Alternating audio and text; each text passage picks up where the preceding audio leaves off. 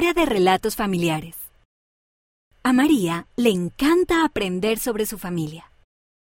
Todas las noches, su mamá le cuenta un relato familiar.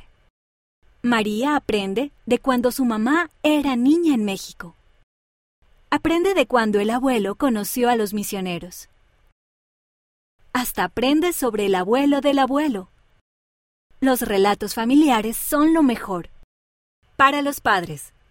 Contar relatos familiares puede ayudar a fortalecer a sus hijos. Aquí tienen algunas ideas de relatos que pueden contar. ¿Cómo obtuvieron su testimonio? ¿Cuál es su recuerdo favorito con sus padres o abuelos? ¿Cuándo tuvieron que tomar una decisión difícil? Véase Ven, sígueme para Doctrina y Convenios, sección 2. José Smith Historia, capítulo 1, versículos 27 al 65.